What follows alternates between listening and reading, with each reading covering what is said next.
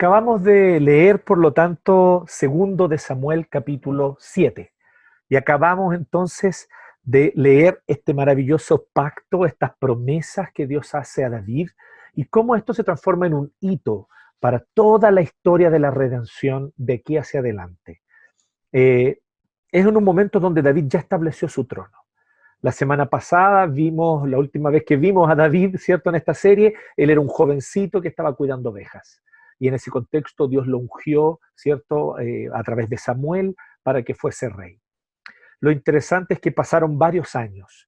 David ha pasado por distintas vicisitudes. Eh, David, bueno, lo vimos la semana pasada, ¿cierto? Llegó a estar en, el, en la corte del rey Saúl, servirle tocando el arpa, pero eh, después de un tiempo, lo que ocurrió eh, fue que Saúl empezó a tener celos de David, porque David comenzó a mostrar y se comenzó a revelar en David que el Señor, efectivamente estaba con él, específicamente a través de la victoria contra el gigante Goliat, que fue un hito también que marcó tanto para el mismo David como para Saúl, como para todo el resto del pueblo, que realmente David estaba empezando a destacarse como líder y que los dones del Espíritu Santo estaban sobre él para poder eh, ejercer su tarea como rey. Como vimos, esta idea de que el Espíritu Santo viene y se va en el Antiguo Testamento no tiene que ver con la presencia salvífica del Espíritu Santo que nos da la fe, nos convierte y nos hace creyentes. No, no tiene que ver con irse, venir e irse el Espíritu Santo como si fuera y se perdiera la salvación. No se refiere al tema de la salvación que el Espíritu Santo obra, el Antiguo Testamento cuando habla del Espíritu Santo que desciende sobre alguien que se pose y que después se va, está haciendo referencia a entregar dones para ejercer una tarea o un oficio. Pues bien, aquí ahora nosotros nos encontramos entonces muchos años después, nos encontramos con que Saúl ya murió, ¿cierto? En el contexto de una batalla incluso, ¿cierto? Su hijo Jonatán también. Nos encontramos con que luego de eso David es proclamado rey y nos encontramos entonces con un episodio muy importante aquí en el 7, que evidentemente viene después del 6. Pero lo interesante es lo que ocurre en el 6. Lo que ocurre es que David ha decidido que va a instaurar e instalarse en Jerusalén como el centro a partir del cual eh, se va a gobernar Israel, el centro religioso y político. Si bien estas dos cosas estaban profundamente entrelazadas en el contexto de la teocracia de Israel, una forma de gobierno que Dios diseñó para la iglesia del Antiguo Testamento es para ese periodo, fue el propósito de Dios que Israel fuera gobernado a través de las leyes que los sacerdotes enseñaban, ejerciendo así los sacerdotes que además administraban sacrificios y el culto y enseñaban la palabra de Dios, pero también los sacerdotes, por lo tanto, tenían una ascendencia sobre el pueblo. Luego entonces que se instala la monarquía con Saúl primeramente y ahora ya con David, entonces los reyes son invitados también a ser parte de esta estructura, pero ellos, los reyes, debían apuntar al verdadero rey, que es Jehová. Y debían, por lo tanto, gobernar como príncipes bajo el rey, que es Jehová. Si, si, se mantenían de esa forma, no creyéndose soberanos ellos sobre el pueblo, sino reconociendo que el soberano es Jehová y gobernando para Jehová finalmente, ¿cierto? Entonces, que esto es lo que significa la expresión un rey conforme al corazón de Dios, que gobierna para Dios y no para el pueblo, sino para Dios, porque el rey que gobierna para Dios va a traer bien también para el pueblo, va a promover el genuino, el verdadero bien común. Bueno, entonces en este contexto es donde nosotros vemos que David se instala en Jerusalén como centro, como capital, y luego él traslada el arca a Jerusalén. Hasta este punto el arca era transportada, ¿cierto?, por los coatitas, una de las familias de los levitas, de los que estaban a cargo del sacerdocio, a través de varas, ¿cierto? Ellos debían llevar el arca, debían cargarla.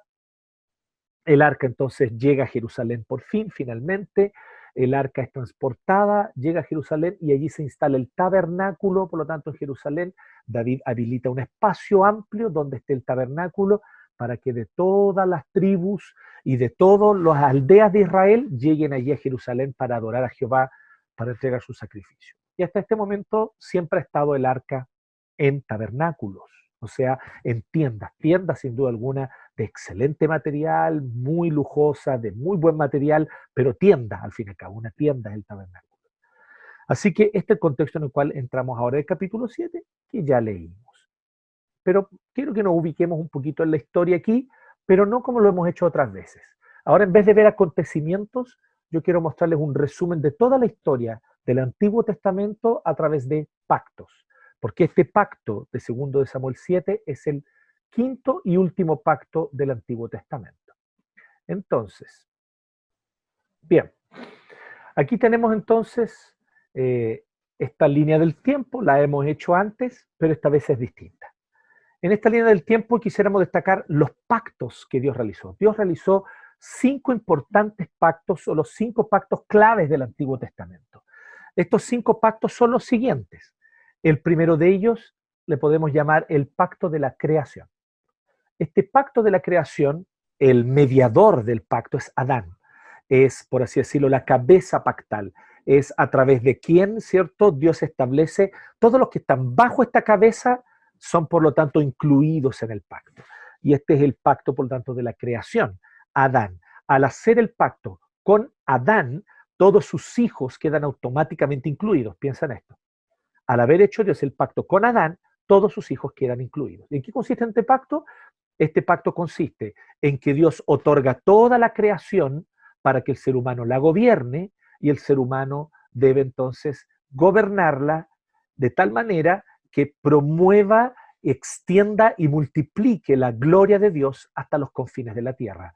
Entonces Dios creó al ser humano a su imagen y semejanza, o sea, es un reflejo de su gloria, y le dice, multiplíquense y llenen la tierra. O sea, en otras, en otras palabras, llena la tierra de mi gloria. Tú eres mi imagen y mi gloria, mi imagen y semejanza, llena la tierra de mi gloria. Con esa misión, Dios entonces se encargó a Adán. Pues bien, luego nosotros tenemos el pacto de preservación en el cual después de que entró el pecado al mundo, la caída afectó todo y este parásito contaminó todas las relaciones humanas, partiendo por la más importante, nuestra relación con Dios, que quedó rota, también nuestra relación unos con otros fueron rotas y nuestra relación con la creación. Por lo tanto, el daño era tan tremendo que Dios decidió lavar con agua toda la creación con el propósito de limpiarla de este virus, de este parásito que lo había llenado todo. De esta manera, entonces, una vez que termina el diluvio y solo Noé con su familia se salvan, Dios hace un pacto de preservación donde Él promete que no volverá a destruir la tierra con agua, o sea, que no volverá a destruir a toda la humanidad con una inundación universal. Pueden haber inundaciones locales, pero una inundación universal para destruir a toda la humanidad no volverá a ocurrir y Dios se compromete a que va a preservar, pero que los seres humanos deben hacer lo siguiente, aprender, a pesar de la caída del pecado, pero aprender a respetar la creación y también a respetar la vida unos de otros. Por lo tanto, esto es lo que se llama el pacto de preservación, que también algunos teólogos han llamado el pacto de la gracia común. Luego tenemos el pacto de la simiente de bendición. Dios toma a un hombre específico, que es Abraham, y de él entonces, y, a él y de él hace una nación. Y a él le promete que dará una nación, una gran nación que no se podrán contar como las estrellas del cielo, como las granos de la arena de la orilla de la playa. Así va a ser esta, esta nación. Así que Dios toma, escoge a este hombre y hace este pacto de la simiente de bendición. Podemos ponerle este nombre. Es el pacto en el cual Dios promete, en tu simiente serán benditas todas las familias de la tierra. La promesa a Abraham no era, yo te tomaré y haré solo que tú y tu descendencia sean salvos. No es esa la promesa. La promesa es, yo te tomaré a ti y haré de ti una nación para que seas bendición a todas las naciones, para que a través de ti todas las naciones reciban bendición, conozcan mi nombre y me teman. O sea, en tu simiente serán benditas todas las familias de la tierra. Luego entonces vemos que Dios hace un pacto que le podemos llamar el pacto del pueblo distinto. Este mismo, este mismo pueblo que Dios había prometido en el pacto a Abraham, Dios cumple su palabra. Ahora hay un pueblo numeroso, cerca de dos millones de personas que salen de la esclavitud de Egipto. Estamos hablando de 600 mil varones más las mujeres y los niños, cerca de dos millones de personas que salen de la esclavitud de Egipto, se instalan a los pies del Sinaí y desde allí entonces, con Moisés como mediador o como cabeza pactal, Dios entonces hace un compromiso con todo el pueblo de que los va a amar, los va a cuidar y los va a preservar en la tierra que les está a punto de dar, pero ellos deben ser un pueblo distinto. Y les da un conjunto de leyes para que sean un pueblo distinto. Les da primero que todo leyes morales, que como leyes morales propiamente son universales para ser aplicadas en toda época, en todo lugar, por toda persona, ¿cierto? no tendrás dioses ajenos delante de mí, guardar el día del Señor, no dar falso testimonio, no asesinar, ¿cierto? No cometer adulterio, no codiciar. Todas estas eran, por lo tanto, y son leyes morales, pero también les dio un conjunto de otras leyes civiles y ceremoniales que tienen el propósito de hacer de Israel un pueblo distinto. Yo te tomé para que seas una luz a las naciones, le dice Dios al pueblo de Israel. Así que este es el pacto del pueblo distinto, el pacto a través del cual Dios entonces se compromete a hacer de ellos un pueblo distinto. Y finalmente tenemos este pacto, que espero que se vea, porque está mi imagen allí, pero este último pacto, que es el pacto del Rey Eterno. Si usted no está alcanzando a verlo, entonces eh, es el pacto del Rey Eterno. Y el pacto del Rey Eterno es, el mediador es David, el mediador es David. Así que con este pacto del Rey Eterno, lo que hace Dios es prometer que a través del linaje de David, Dios va a tener siempre y hacerse de un rey. E incluso es una promesa de que habrá un rey perpetuamente del linaje de David que va a gobernar sobre el pueblo distinto, la de bendición, pero con el propósito de, a través de él, gobernar, recuperar su dominio sobre todas las naciones, sobre toda la creación y sobre todos los pueblos. Este es un rey que últimamente no tiene solo el propósito de reinar sobre Israel, sino que su propósito es reinar universalmente sobre todas las naciones. Así que esto ciertamente no, está todo aquí en 2 Samuel 7, hay otros elementos de esto que Dios revela en el Antiguo Testamento en otras secciones, pero aquí nosotros vemos entonces este pacto esencial. Son cinco pactos. Si nosotros hacemos una línea divisoria, ustedes se fijaron que son colores distintos, si hacemos una línea divisoria entre los dos primeros pactos y los tres siguientes pactos, tenemos dos pactos universales, o sea, estos son para todo ser humano sobre la faz de la Tierra. Maoríes, mapuches, selknam, sioux, celtas, germánicos, zulúes, todos están incluidos en este pacto, porque todos somos descendientes de Adán y descendientes de Noé. Así que estos pactos tienen que ver con dominar la creación y gobernarla y tienen que ver con la preservación son pactos que toda la humanidad está sometido a ellos. Tengan o no tengan recuerdo, memoria de eso, sin embargo, ellos están bajo este pacto. Pero los siguientes pactos son los pactos nacionales, a través de los cuales Dios está formando una nación de la cual va a venir el Mesías, el rescatador, el rey definitivo, el Señor de señores, que va a terminar poseyendo toda la tierra, extendiendo su reino por toda la creación, hasta el día entonces en que Él se manifestará en plena gloria y majestad para hacer de toda la creación su reino visible a los ojos de todos. Bueno, mientras eso no ocurre, Dios separó una nación. Y esta nación, por lo tanto, Dios le dio estos tres pactos específicos para esa nación. El pacto de la simiente de bendición, el pacto del pueblo distinto y el pacto del rey eterno. Con estos tres mediadores, Abraham, Moisés y David. Cinco pactos del Antiguo Testamento. Por lo tanto, ahora que nosotros hemos visto esta sucesión de pactos y que la hemos comprendido, vemos aquí entonces, estamos, nos encontramos con el quinto pacto, ¿cierto? Con un pacto más que se suma. Así que hoy el título que nosotros podemos decir, que nosotros vamos a llamarle para que los, los jóvenes ahí puedan anotar, es un pacto que se suma. Un pacto que se suma.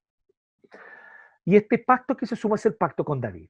Así que este es el título hoy día, un pacto que se suma. A los cuatro pactos anteriores de la creación, de preservación, de la simiente santa y del pueblo distinto, ahora se suma este quinto pacto que es el pacto eh, del Rey Eterno. ¿Qué es lo interesante? Estos cinco pactos no es que caduca uno para empezar el otro, jamás es así. No es que este se acaba y comienza el otro, no es así. Los cinco se mantienen y se van acumulando, se van sumando por eso el título es a propósito, un pacto más que se suma.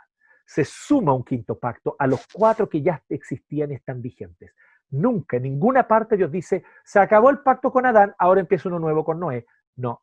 Dios no le dice a Abraham, como se anuló el pacto con Noé, ahora comienzo uno contigo. No es así. No hay anulación de pactos anteriores. Los pactos se van sumando y, por así decirlo, acumulando y trayendo cada vez más luz hasta el punto en el que Dios va a revelar la plenitud de todos estos pactos en Cristo. Y lo vamos a ver esto ya dentro de un par de temporadas más. Ya estamos llegando ya hacia las últimas dos temporadas, ¿cierto? Temporadas 5 y 6 son las próximas temporadas y hoy estamos terminando la temporada 4. Esta temporada cortita, Reyes, termina hoy. Esta es la temporada 4. Así que preparémonos para la temporada 5, Profetas, y luego la temporada final que ya la vamos a mostrar más adelante. Bueno, ¿qué es lo que nosotros vemos aquí? Vemos un pacto y en este pacto vemos dos asuntos fundamentales. Este texto puede ser claramente comprendido y separado en dos partes. Del 1 al 17, ¿tienes tu Biblia allí? Ten tu Biblia abierta, manténla y presta atención allí en tu Biblia y en tu casa. Segundo de Samuel 7, del 1 al 17. Y luego, segundo de Samuel 1, o sea, 7, perdón, seguimos el capítulo 7, del 18 al 29. Entonces podemos dividir en dos partes. Hay ciertamente una pequeña introducción, que son los primeros cuatro versículos que nos dan una especie de contexto, un momento histórico que se estaba viviendo allí. Entonces, pero luego nosotros tenemos entonces básicamente dos momentos y por eso tiene dos puntos este mensaje para los jóvenes que están anotando, dos puntos. El primero de ellos, de este pacto que se suma, un nuevo pacto se suma. Vemos en primer lugar lo que Dios revela de este pacto, o en este pacto, perdón, lo que Dios revela en este pacto. Y en segundo lugar, la respuesta humana apropiada a este pacto, a esta iniciativa de Dios. Todo pacto es iniciativa de Dios. Por principio, los pactos no son iniciados por seres humanos. No son los hombres y mujeres quienes pactan con Dios. Es Dios quien toma la decisión soberana de establecer un pacto con seres humanos. Y Él entonces soberanamente viene, se revela y Él pone los términos de sus pactos. Así que este pacto que se suma, vemos en primer lugar lo que este pacto revela o lo que Dios revela en este pacto. Y tres cositas Dios revela. Primero, vamos a ver que Dios revela la majestad de su carácter. Como decíamos primero en la introducción, ¿cierto? Nos dice que había una circunstancia X. Rey, David se estableció en su palacio. El Señor le dio descanso de todos sus enemigos. Y entonces él habló con el profeta de Jehová, con aquel a través de quien el Señor revelaba su voluntad. Y le dijo, Natán, como puedes ver, yo habito en un palacio de cedro, o sea, de buena madera, mientras que el arca de Dios se encuentra bajo el toldo de una tienda de campaña. Bien, respondió Natán, que haga su majestad lo que su corazón le dicte. Natán tiene la mejor intención y dice, ok, me parece súper bien, el Señor está con usted, así que dele. Pero aquella misma noche el Señor corrigió a Natán. Entonces, no, Natán no hizo nada malo en decir eso. Natán no pecó, ya, no es eso. Él simplemente dio la respuesta natural humana. Dios entonces corrige esto, le dice, Natán, tengo una palabra que tú tienes que decirle a nadie. Así que este es el contexto. Pues bien, luego de que este, de este contexto Dios le habla en esa noche a Natán y se le revela a Natán, ya sea por una voz audible, ya sea que se le apareciera a través de un mensajero, de un ángel que le comunicaba un mensaje, ya sea a través de un sueño. No nos especifica cómo fue, pero Natán es un profeta del Señor y reconoce la voz de Jehová. Y el Señor le habla a Natán para que le comunique esto a David. Nuestras palabras son a través de Natán para David. ¿Y qué es lo que nosotros vemos entonces? Algunas cosas interesantes aquí, no sé si ya se dan cuenta. El rey no es un monarca absolutista, ¿cierto? Que viene y Dios le habla directamente porque es el rey. Él necesita al profeta. Entonces vemos cómo está, cómo el pueblo del Señor se constituye de manera distinta a los otros pueblos. Recuérdense de Faraón. Faraón recibía directamente. Él era el mediador entre los dioses y las personas. Aquí David, muy poderoso, muchas victorias, pero él necesita que el profeta le oriente, le hable, e incluso, como, como se puede ver más adelante cuando ustedes leen la historia de David, es este mismo el profeta que lo reprende duramente cuando es necesario. Así que David no es alguien que nos rinda cuentas, rinde cuentas. Entonces, ¿qué es lo que nosotros vemos aquí? Que Dios le habla a Natán para que le comunique a David. Y aquí es donde vemos lo primero que este pacto, ¿cierto? O Dios revela a través de este pacto primero la majestad de su carácter. Primero Dios le aclara algunas cosas del 5 al 7. Ve y dile a mi siervo David que así dice el Señor. ¿Acaso serás tú quien me construya una casa para que yo la habite? Yo soy el Señor Todopoderoso. Yo habito en todos los lugares, tengo control y dominio sobre toda la creación. Nada, absolutamente nada está fuera de mi alcance y en cada rincón de esta creación mi presencia está allí. Nada se escapa, aún el rincón más microscópico, mi presencia plenamente está allí, aún en las inmensidades mayores de las Pléyades y de las galaxias, allí está la presencia del Señor, porque el Señor está en todos los lugares dominando con su dominio soberano todas las cosas. Yo no soy un Dios que habita en una casa. Entonces, conóceme, David. Aprende a conocerme, aprende a saber quién soy, aprende a temerme por quién yo soy y no como tú imaginas que yo soy. Por lo tanto, ¿serás tú acaso que me construye una casa para que yo la habite? Desde el día en que saqué a los israelitas de Egipto y hasta el día de hoy, no he habitado en casa alguna, sino que he andado de acá para allá en una tienda de campaña a manera de santuario. Él dice, a propósito no me he instalado geográficamente en un lugar hasta este día. A propósito no he querido hacerlo porque ustedes han sido un pueblo peregrino y mi compromiso es que yo estaré con ustedes. Así que si ustedes se mueven, yo me voy, yo me muevo con ustedes. En realidad era al revés, ¿no? El Señor se movía y el pueblo se movía atrás del Señor. Pero lo que él está diciendo es, ustedes han sido un pueblo peregrino y yo los he acompañado en su peregrinaje vez tras vez. Entonces lo primero, es un Dios tan inmenso que no cabe en una casa, pero también es un Dios tan cercano que quiere estar con su pueblo y acompañarlo por donde quiera que va. ¿No es interesante notar esto? ¿Sí? La, excelente comentarista del Antiguo Testamento y erudita Joyce Baldwin, que ya, ya falleció ella, pero ella comenta este pequeño detalle que me llamó mucho la atención en su comentario. Ella dice esto de manera extraordinaria, ¿no? Ella se fija en este detalle. Ella dice, el Señor está diciéndole en el fondo, para donde ustedes se han movido, yo me he movido con ustedes. Para mí no ha sido una desventaja vivir en, no es como pobre del Señor que vive en una tienda de campaña y no tiene una casa sólida, no. El Señor dice, para mí ha sido así porque yo lo he querido, porque quiero estar cerca. Entonces Dios es un Dios inmenso que no cabe en una casa, pero también es un Dios tan cercano que acompaña a su pueblo en sus peregrinajes. Y le dice, todo el tiempo que anduve con los israelitas cuando mandé a sus gobernantes que pastorearan a mi pueblo Israel, haciendo referencia a los jueces, ¿no? Ahí el verso 7, cuando, cuando mandé a sus gobernantes que pastorearan, la palabra pastorear en el Antiguo Testamento no tiene ese significado más religioso que tiene para nosotros hoy, de una persona que te acompaña para orar, que ora contigo, que te exhorta la palabra, que predica. No, la palabra pastorear tiene que ver con el liderazgo político, ¿sí? Con liderar política y administrativamente al pueblo. Y dice que pastorearan a mi pueblo Israel, o sea, a estos jueces. ¿Acaso le reclamé a alguno de ellos el no haberme construido una casa sólida de buena madera, de cedro? Nunca lo reclamé, porque no es mi punto. Entonces, ¿qué es lo que Dios le está diciendo? Conóceme, David. Este es el primer punto. ¿Cierto? Lo que Dios revela a través del pacto con David es la majestad de su carácter. Dios revela a través de este pacto, Dios revela la majestad de su carácter, pero también revela en segundo lugar sus planes redentores. Dios revela sus planes redentores. Y eso es lo que él hace entonces del 8 al 11, o la primera parte del 11. Él dice, pues bien, dile a mi siervo David que así dice el Señor, Todopoderoso. De nuevo, enfatizando su atributo, Todopoderoso. Yo te saqué del redil para que en vez de cuidar ovejas gobernaras a mi pueblo Israel. Yo he estado contigo por donde quiera que has ido y por ti y he aniquilado a todos tus enemigos. Y ahora voy a hacerte tan famoso como los más grandes de la tierra. ¿No les parece conocida esa frase? Te haré famoso las palabras que Dios le dijo a Abraham. Este pacto que se suma a este nuevo pacto no niega, no anula los anteriores, los confirma y de alguna manera brota, surge de ellos como una entidad orgánica, como, como una, una, una, una extensión de los pactos anteriores. Y por eso está confirmando el pacto con Abraham le está diciendo, yo he estado contigo por donde quiera que has ido y voy a hacer tu nombre famoso y voy a designar un lugar para mi pueblo Israel. O sea, tengo un propósito más grande. No, esto no tiene solamente que ver contigo, estoy actuando con el pueblo Israel. Voy a designar un lugar para mi pueblo Israel. Allí los plantaré en esta tierra para que puedan vivir sin sobresaltos. Sus malvados enemigos no volverán a humillarlos como lo han hecho desde el principio, desde el día en que nombré gobernante sobre mi pueblo Israel.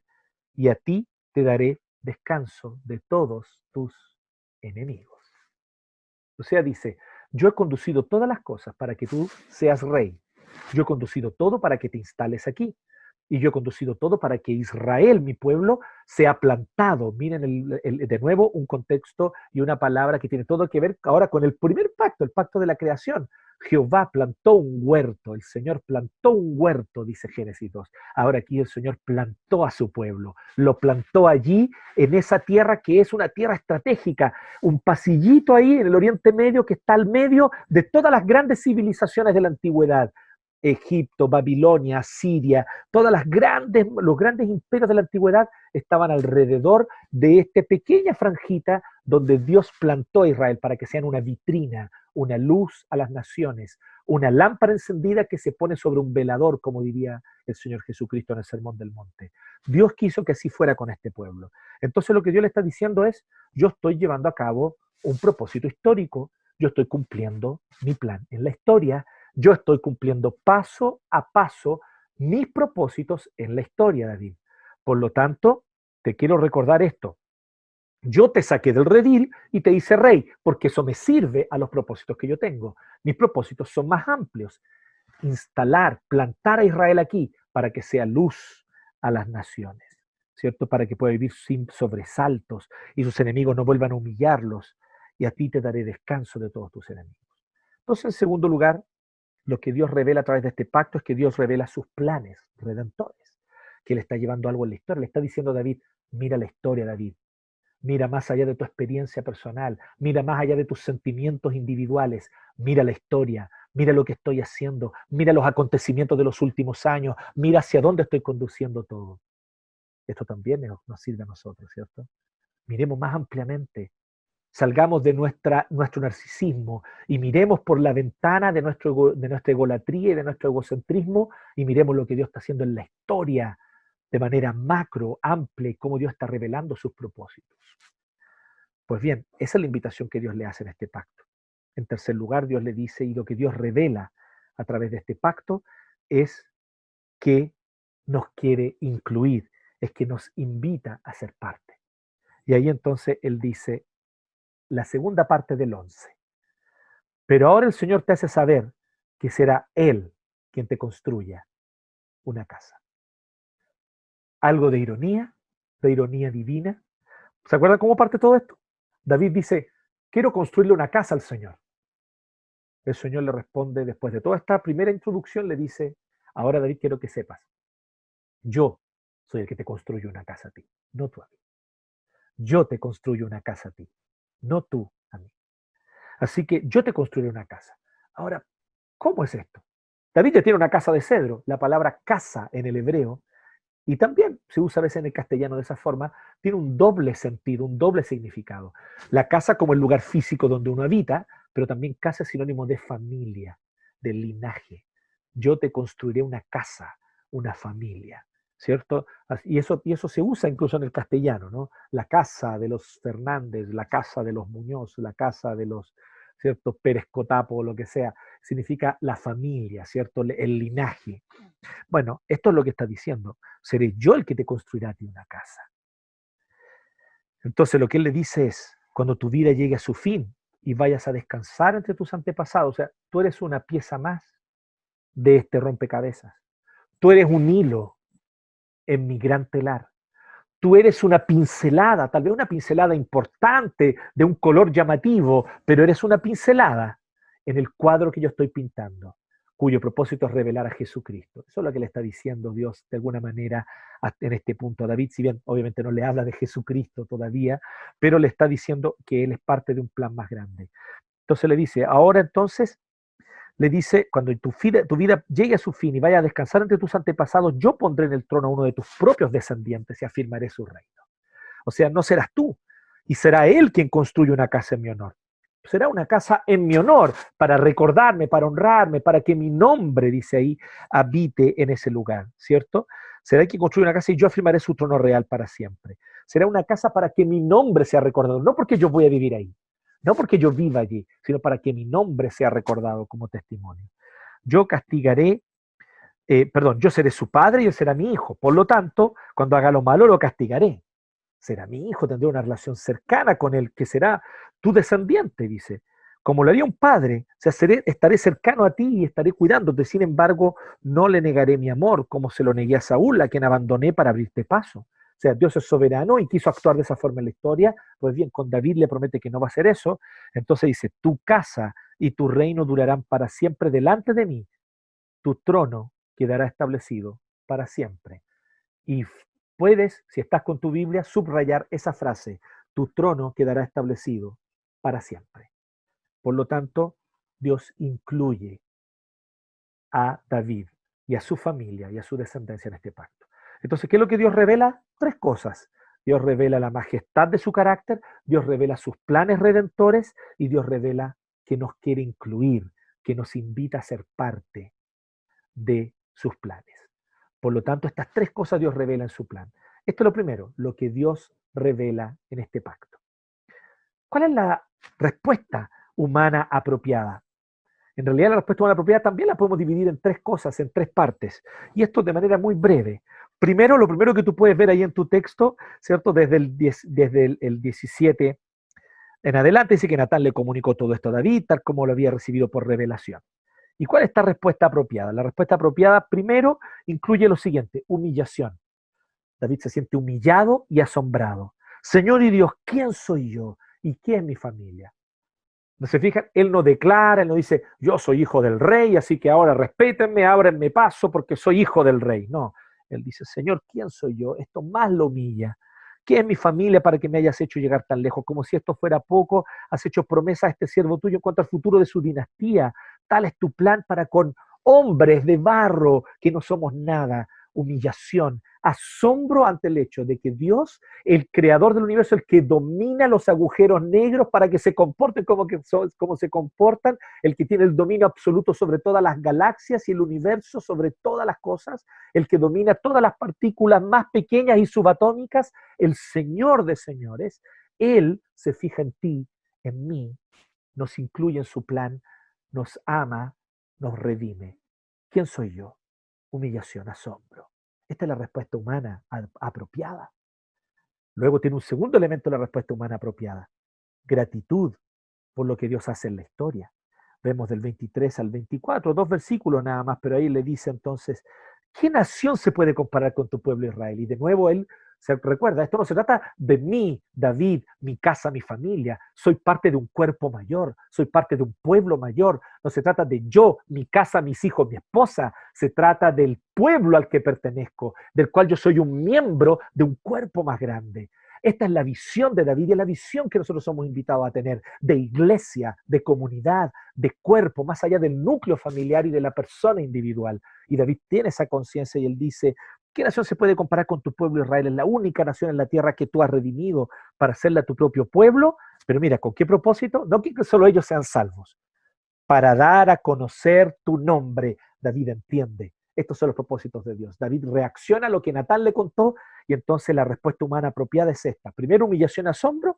En segundo lugar, gratitud por el actuar de Dios en la historia. Y en tercer y último lugar, el tercer elemento de la respuesta humana apropiada es que David comienza a pedir pide, porque pedir es bueno, porque Jesús nos dice, pidan. Jesús ordena que pidamos. Una de las grandes tragedias que la teología de la prosperidad ha traído sobre muchos evangélicos es que ellos distorsionaron de tal modo lo que significa pedir, que muchos cristianos hoy día no se atreven a pedir. Dicen, no, ¿cómo voy a pedir? Eso me hace similar a aquellos que declaran, exigen, decretan. No, no, no, no se trata de declarar, exigir, decretar. Aquí es pedir. ¿Y cuál es la, gracia del pedir? Porque el Señor nos dice pidan? Porque al pedir estamos dependiendo de Dios. Dependencia de aquel que nos sustenta. Pide, pídele a tu Señor, pídele a tu Padre, pídele porque Él es bueno y Él no te va a dar un escorpión si tú le pides un huevo. No te va a dar una piedra si tú le pides pan, porque Él es bueno. Si tú, siendo pecador, no harías eso con tu hijo, ten por cierto que el Padre jamás te dará algo malo, sino cosas buenas. Aunque no te dé lo que le pides, te dará otra cosa, porque es mejor que lo que tú estabas pidiendo. Él es así de bondadoso. Entonces David pide. ¿Y qué es lo que él pide? David pide conforme al plan de Dios. La petición de David fue moldeada por el pacto. ¿Se fijan? La petición de David fue moldeada por el pacto que Dios reveló. lo que pide David ahora es acorde a lo que Dios prometió. ¿Tú me prometes esto? Pues bien, Señor, esto es lo que te pido. Tú me prometiste que de mi descendencia va a salir un rey, que, como nosotros destacábamos, ¿cierto? Y te decía que subrayaras que en mi trono quedará establecido para siempre. Pues bien, Señor, conforme a esa promesa, la, creo, sé que tú no mientes. Y por lo tanto, Señor, yo te digo y te pido, reafirma para siempre la promesa que le has hecho a, su siervo, a tu siervo y a su dinastía. Verso 25. Cumple tu palabra. Eso te pido. Haz lo que prometiste. Señor, cumple lo que dijiste que ibas a hacer. ¿Sabes lo que te pido, Señor? Lo que tú ya me dijiste en tu palabra que me vas a dar. ¿Te fijas? Puedes pedir un trabajo nuevo. Tal vez Dios te lo dará, tal vez no. Puedes pedir, ¿cierto?, mejores condiciones socioeconómicas. Tal vez Dios te las dará, tal vez no. Pero pide santidad. Y Dios te dirá sí. Responderá a esa respuesta con un a esa oración con un rotundo sí. Te dará abundantemente Pídele al Señor consagración. Pídele al Señor un corazón que lo ame a Él. Pídele al Señor un corazón que ame al prójimo. Y estarás pidiendo lo que Él quiere darte.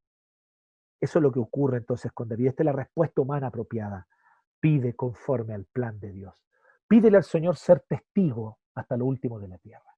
Pídele al Señor ser testigo del cordero inmolado a todos los que se topen contigo. Pídele al Señor a ser discípulos de Cristo para su gloria el Señor cumplirá ese propósito en ti. Pide conforme a su plan. En este caso, era un plan específico para David. No te identifiques tú con David. David es un personaje histórico real y esto Dios se lo prometió a él y lo cumplió en Jesucristo, como ya vamos a ver. Por lo tanto, justamente ese es el punto. Con esto nosotros cerramos. ¿Cierto? Pero solamente un breve repaso. Vemos entonces dos partes en este texto. Lo que Dios revela en su pacto y la respuesta humana apropiada a esta revelación de Dios. Lo primero, lo que Dios revela, bueno, lo que Dios revela en su pacto es la majestad de su carácter, sus planes redentores y revela que nos quiere incluir en sus planes. Qué privilegio. No lo merecemos, pero Él nos quiere incluir. La respuesta humana apropiada, vemos tres elementos de la respuesta humana apropiada. Una humillación y asombro delante de Dios, asombro humilde delante de Él gratitud por su actuar en la historia, porque salimos del ensimismamiento y del narcisismo, de lo que yo siento, me paso, yo siento lo que no me pasa, lo que, como yo vivo, no. Salgo de este ensimismamiento y miro por la ventana de mi ego hacia afuera y veo que Dios está actuando en la historia, en las naciones, que Dios está actuando en la humanidad, que Dios está llevando a cabo su plan. Gratitud por su actuar en la historia. Y en tercer y último lugar, la respuesta humana apropiada, pido conforme al plan de Dios. Pedir, rogar, clamar, sí, con confianza, acércate al Señor, pídele, pídele, pídele conforme a su plan. Pídele conforme a su plan y verás las maravillosas respuestas de Dios. ¿Cómo, por lo tanto, o qué es lo que el autor quiere transmitir a través de este texto? El autor quiere transmitirnos, primera pregunta a los jóvenes que están anotando, ¿qué es lo que el autor quiere transmitirnos a través de este texto? Quiere transmitirnos que el Señor confirma su pacto con David. Él ya había dicho, me he provisto de un rey, ya había dado varios indicios, pero aquí entonces él hace un pacto maravilloso con David y establece entonces la nueva dinastía, la dinastía definitiva de la monarquía del pueblo de Dios. ¿Cómo este episodio se encaja en la gran historia de Dios? Bueno, este episodio se encaja en lo que vimos en, esa línea del tiempo, recuerden. Este, este episodio se encaja en la gran historia de Dios en que Dios suma un nuevo pacto pero recuerda esta palabra, suma un nuevo pacto. No es que simplemente establece otro pacto porque los cuatro anteriores fueron anulados o no funcionaron. No, no hay caducación de los otros pactos. Los otros pactos son confirmados, extendidos y de alguna manera continuados con este quinto pacto. Por lo tanto, estos cinco personajes, Adán en la creación, Noé después del diluvio, Abraham cuando Dios lo llama para hacer de él una nación, Moisés a las orillas del Sinaí, ¿cierto? Cuando Dios revela su ley para hacer de Israel un pueblo distinto. Eh, y ahora entonces David, el rey que, eh, a través del cual Dios va a establecer una dinastía. igual que con los otros pactos. ¿Qué ocurre con la dinastía de David? ¿Qué ocurre con el mismo David? Falla, fracasa. pero Dios mantiene su pacto fielmente, fielmente. Y si bien fracasa miserablemente la dinastía de David, llegando muchos de ellos incluso después, posteriormente, a caer en la más burda y aberrante idolatría, Dios lo que hace entonces es purificar esta casa. Permite que Jerusalén sea invadida e incluso el templo que el hijo de David va a construir, él permite que sea destruido, invadido y saqueado. Dios lo hace porque Dios así lo permite. ¿Con qué propósito? Restaurar, limpiar al pueblo.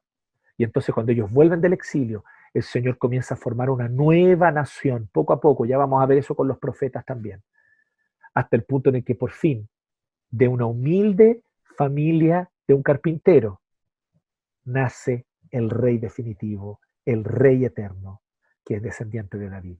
Y así es como este episodio revela a Jesucristo. Aquí Dios hace la promesa a, a David, tu trono quedará establecido para siempre, y esa promesa se cumple en Jesucristo, el rey definitivo que se revela, descendiente directo de David, descendiente directo de David. Y más interesantemente, descendiente todo indica por parte de su papá y de su mamá, ¿ah?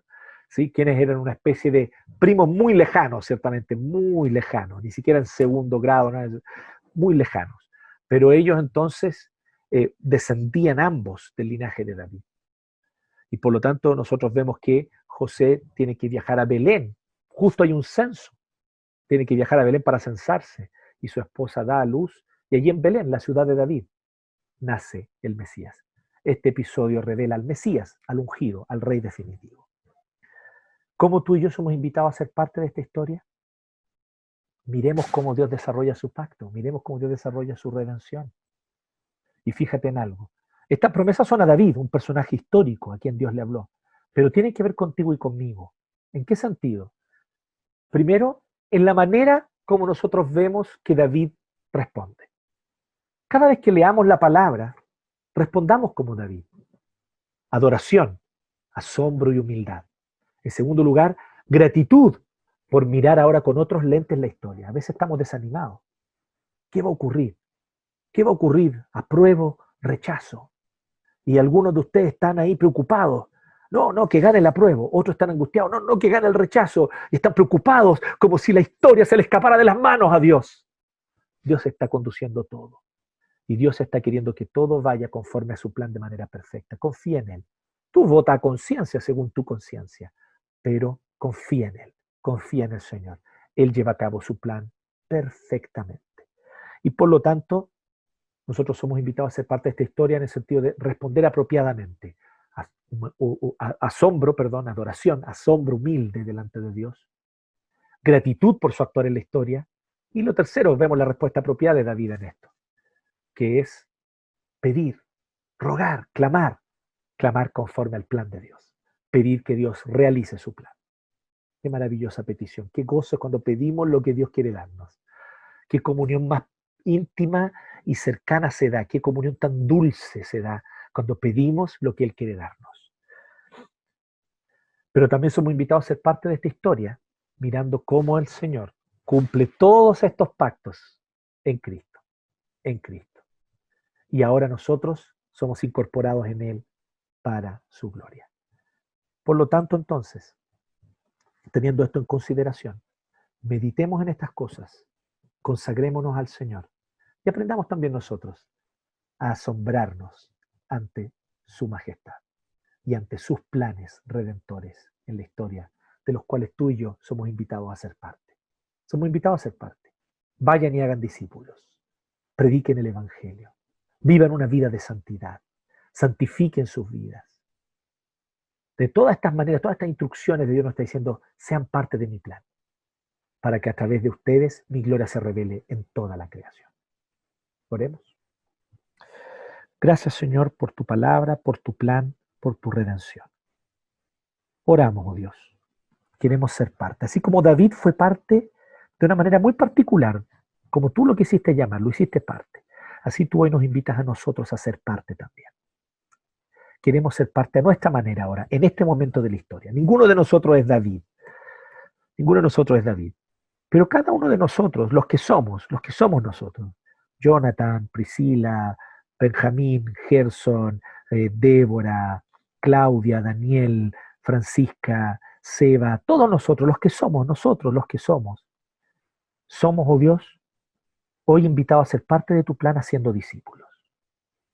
Somos invitados a ser parte de tu plan viviendo una vida de santidad en honor a Cristo. Somos invitados a ser parte de tu plan, haciendo uso de los dones que tú nos has dado, porque tu Espíritu Santo nos ha dado dones, así como un día se los dio a David cuando lo ungió. Así el Señor ahora nos da dones a nosotros, para que a través de estos dones extendamos el reino de Dios, extendamos tu reino. Queremos, oh Señor, ser parte de esta historia. Qué privilegio es ser parte de esta historia. Qué privilegio es ser un hilo en este gran telar. Qué privilegio es ser solo un trazo en este maravilloso cuadro que tú estás pintando en la historia para revelar a Jesucristo. Que Jesucristo sea famoso, que su fama crezca y que su nombre sea conocido por todos. Le oramos esto y te lo rogamos en el nombre de Jesús.